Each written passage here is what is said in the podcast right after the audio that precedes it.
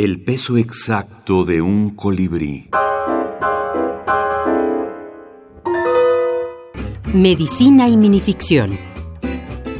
Elizabeth Pérez Ramírez.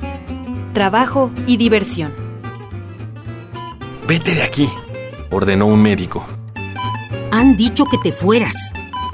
Indicó una de las enfermeras un instante después. Quítate. ¿No ves que estorbas? Gritó otro médico al pasar a su lado.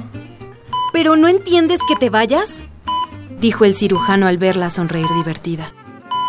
Cuando la muerte se cansó de jugar, les dirigió una última mirada y se llevó al enfermo.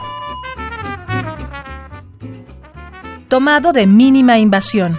Médicos escritores ficcionando. Selección y compilación de José Manuel Ortiz Soto.